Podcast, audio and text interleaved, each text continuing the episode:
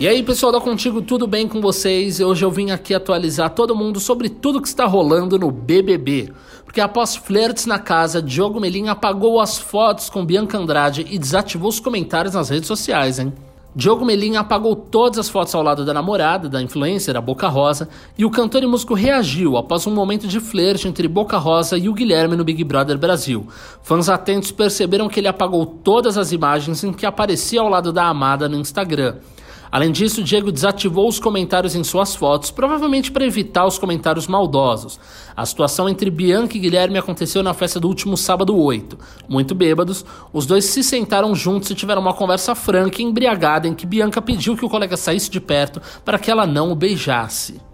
Além de Bianca, quem também virou assunto de maneira negativa após a festa foi Pyong, que também passou boa parte da comemoração agarrando e tentando beijar Marcela. O fato dele ter uma esposa grávida do lado de fora fez com que os usuários do Twitter cancelassem o youtuber. Será que ele permanece cancelado?